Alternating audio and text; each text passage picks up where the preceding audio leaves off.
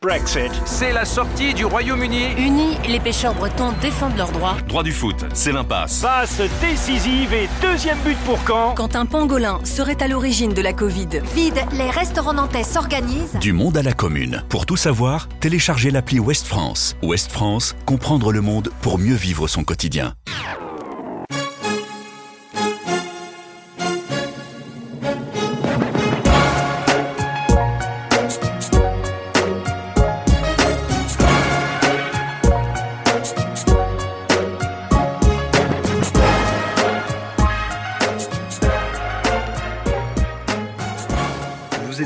Demandé comment Angela Merkel et Emmanuel Macron négociaient avec les autres dirigeants européens lors des sommets à Bruxelles N'avez-vous jamais voulu être la petite souris qui se faufile dans une réunion entre chefs d'État et de gouvernement?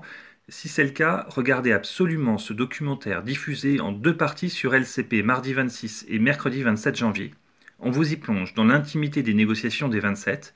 On vous raconte l'élaboration et la conclusion de deux accords historiques négociés derrière des portes habituellement closes pour le grand public, sur le climat et sur le fonds de relance face au Covid-19 de 750 milliards d'euros. Deux épisodes où les négociations ont pour le moins été tendues. Je m'appelle Fabien Cazenave, journaliste à Ouest France, et j'accueille dans l'émission Europe du mur des podcasts Yann Anthony Noguès qui a produit ces deux épisodes palpitants. Yann Anthony Noguès, bonjour. Fabien. On vous connaît notamment pour être le présentateur de l'émission La faute à l'Europe sur France Info LCP. Et en fait, vous trouvez ça tellement passionnant l'Union européenne que, en plus de vos émissions, bah, vous, vous avez voulu montrer comment ça se passe une négociation européenne. C'est ça le point de départ? Absolument. En fait, ça fait une vingtaine d'années que j'officie entre guillemets à, à Bruxelles. Et, euh, et, alors, vous connaissez euh, très bien aussi euh, les couloirs des institutions européennes, Fabien, euh, surtout lors des sommets européens. Tout ce qu'on peut voir, ce sont euh, les chefs d'État et de gouvernement qui arrivent, qui sortent de leur voiture, qui font une poignée de main euh, et qui ensuite se retrouvent dans la salle, font quelques accolades euh, plus ou moins sincères. Et là, les portes se referment. Et pourtant, les 27 chefs d'État et de gouvernement négocient des choses fondamentales qui ont un impact sur la vie de 450 millions de gens mais c'est derrière des portes fermées. Donc ça fait 20 ans que je rêve de pouvoir voir ce qui se passe, être la petite souris que vous avez évoquée, et grâce à Charles Michel, qui est devenu président du Conseil européen euh, il y a un an, en fait, je l'ai euh, reçu dans La Faute à l'Europe euh, sur France Info et, et, LCP. Et dans la loge maquillage, je lui dis et si on faisait euh, un documentaire? Et si on vous suivait euh, pour les 100 premiers jours de votre mandat euh, en immersion? Et il a dit OK. Et, finalement, ça a duré beaucoup plus que 100 jours. On a, on a tourné, on l'a suivi pendant un peu plus d'un an. Alors, ce qui est assez extraordinaire, c'est que on, vous voit dans les réunions de préparation, mais on vous voit également euh, quand il est en train de rencontrer Emmanuel Macron, qu'il dit, euh, euh, il a été à Varsovie juste avant et dans d'autres capitales, il dit au chef d'État français où en sont les négociations, on voit comment réagit Macron. Euh, vous êtes quand même allé vraiment très près dans les, dans les négociations et dans le travail d'un président du Conseil européen. Alors, ce qu'on a voulu faire, c'est avant tout suivre des personnages. Donc, il y a deux euh, épisodes dans cette série documentaire. Donc, le premier épisode, c'est sur le climat.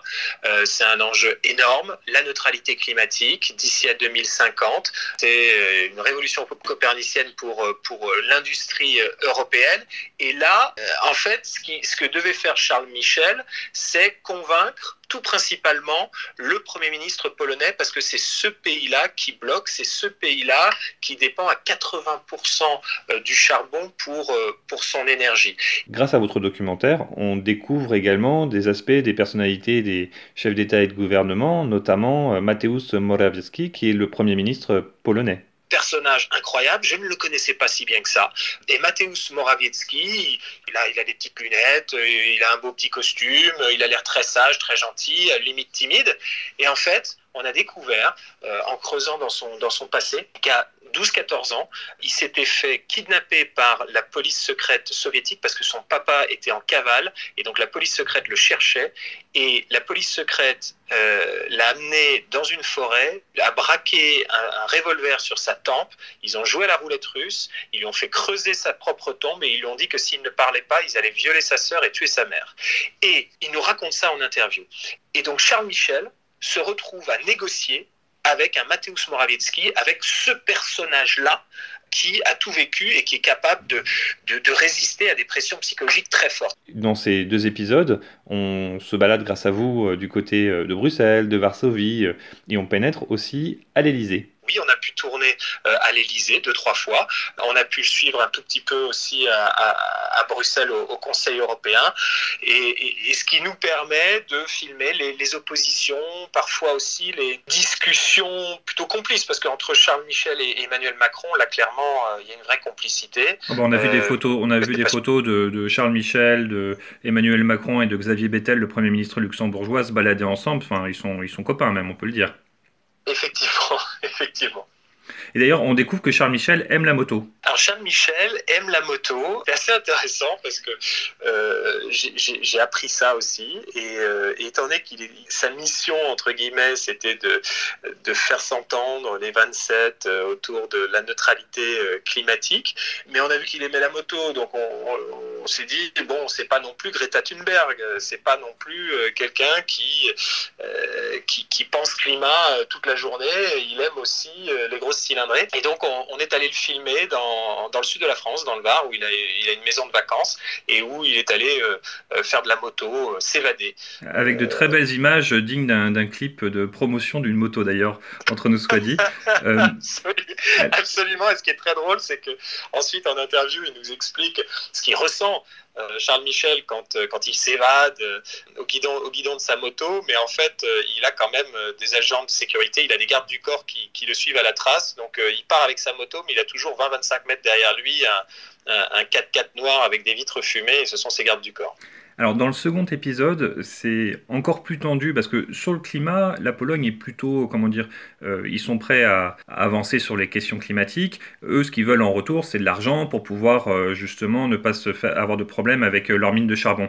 Mais ils sont prêts à avancer. Par contre, sur le, deuxième épisode, là, sur le budget, on sent que c'est beaucoup plus, euh, beaucoup plus tendu, que c'est beaucoup plus difficile. Et d'ailleurs, vous utilisez euh, bien euh, des journalistes spécialisés dans les questions européennes, qu'ils soient de Politico ou bien le fameux Jean Quatremer de Libération qui fait un édito dans votre émission La faute à l'Europe, qui mettent bien en perspective justement parce que c'est impossible de faire dire à des diplomates ce pourquoi les relations sont tendues entre eux en fait. Oui et non.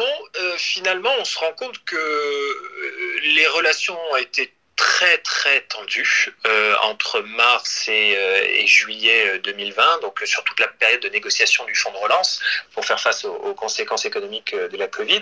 Mais elles n'ont pas été diplomatiques, hein, les relations. on, voit on voit dans le documentaire, alors il y a le fameux clivage entre les frugaux, les pays du Nord, qui gèrent bien leur économie et qui ont de l'argent et qui peuvent aisément faire face à la crise, enfin aisément, en tout cas plus aisément que, que les pays du Sud, l'Italie, l'Espagne, le Portugal, qui eux ont couteau sous la gorge et, on illustre bien dans le documentaire les, noms d'oiseaux qui ont, qui ont fusé quand même. Mm. Euh, parce qu'on a d'un côté le ministre des Finances néerlandais euh, qui, à un moment donné, s'interroge euh, sur l'état des finances des pays du Sud et qui propose même qu'une enquête soit réalisée par la Commission européenne pour comprendre pourquoi les pays du Sud n'ont pas le marge budgétaire suffisante pour faire face à la crise. Et ça a euh, révulsé les pays du Sud et on a euh, le Premier ministre portugais socialiste Antonio Costa qui dit que les propos tenus par euh, certains frugaux sont répugnants. Donc c'est absolument pas diplomatique là pour le coup, Fabien. Oui, tout à fait. Mais ce que je veux dire, c'est qu'ils ont mis l'intérêt d'avoir fait intervenir également des, journalistes, c'est la mise en perspective, parce que un diplomate n'aurait jamais pu vous dire en on euh, que euh, les, Pays-Bas euh, ont une fiscalité qui les rend pratiquement devenir un, paradis fiscal. donc c'est dans ce sens-là que, je disais ça. Alors un diplomate, non, mais les chefs d'État, oui. C'est-à-dire que Mateusz Morawiecki, le, Premier ministre polonais, nous l'a dit. tout à fait, tout à fait ouvertement. Et, entre eux, ils n'ont aucun souci, aucun souci à le dire. Et il y a franchement une parole qui s'est libérée. Là, je parle au niveau politique, mais c'est vrai que, en fait, on n'a pas interviewé de diplomates euh, dans ce documentaire. On, souhaite que la parole soit tout à fait libre. Donc elle est soit politique, soit libre par, parce qu'elle est, parce qu'elle est journalistique. Et effectivement, dans ce documentaire, on appelle un chat un chat. Et on permet, on essaye de permettre à tout le monde de s'exprimer. Notre, notre point de vue, c'est que euh, on n'a pas fait, alors c'est en coproduction avec LCP, la chaîne parlementaire, et la RTBF, donc une chaîne française et une chaîne belge, et pour autant, on n'a pas souhaité faire un documentaire euh, franco-belge. On, on, souhaite que cette série documentaire puisse également être diffusée en Pologne ou en République tchèque ou en Espagne ou au Portugal, et donc on essaye à chaque fois de prendre le point de vue de ces pays-là aussi. Et ce qui fait que si un téléspectateur polonais visionne le premier documentaire où il est largement question de la Pologne, mais il n'a pas le sentiment d'être dans le camp des méchants qui bloquent. C'est-à-dire que pour lui, tous ces arguments sont mis en avant. Et pareil, on essaye de faire la même chose dans l'épisode 2, où là, ce sont les frugaux qui bloquent, à savoir principalement les Autrichiens et les Néerlandais. Et on essaye de mettre en avant leur point de vue à eux aussi. Et, c'est vrai que c'est quelque chose que nous, en tant que journalistes, on a énormément de mal à faire au moment des conseils européens, c'est de donner la parole un peu à tout le monde, justement et pour justement pour donner un, petit peu une mise en perspective euh, d'un point de vue autrichien ou d'un point de vue euh, néerlandais, parce que euh, souvent à la fin du Conseil européen, on, ne sait pas ce qui, s'est vraiment négocié, puisqu'on n'a pas eu accès aux discussions en tant que telles, et donc il y a souvent les conférences de presse qui ont lieu tout à la fin et souvent en même temps, donc c'est difficile, et c'est vrai que c'est un, des vrais plus de votre documentaire, et il y a aussi des scènes hallucinantes euh, que vous montrez bien, euh, alors avant que les discussions euh, commencent, notamment un échange où on voit toute la dureté d'un Victor Orban dedans, on voit toute l'expièglerie d'un Xavier Bettel, le luxembourgeois par exemple. c'est vraiment, vraiment j'encourage tout le monde à, à les regarder. Est-ce qu'ils seront disponibles en, replay également, ces épisodes-là? Oui, oui, je pense que ce sera disponible sur, euh, en, replay euh, sur le site ou, la plateforme de LCP.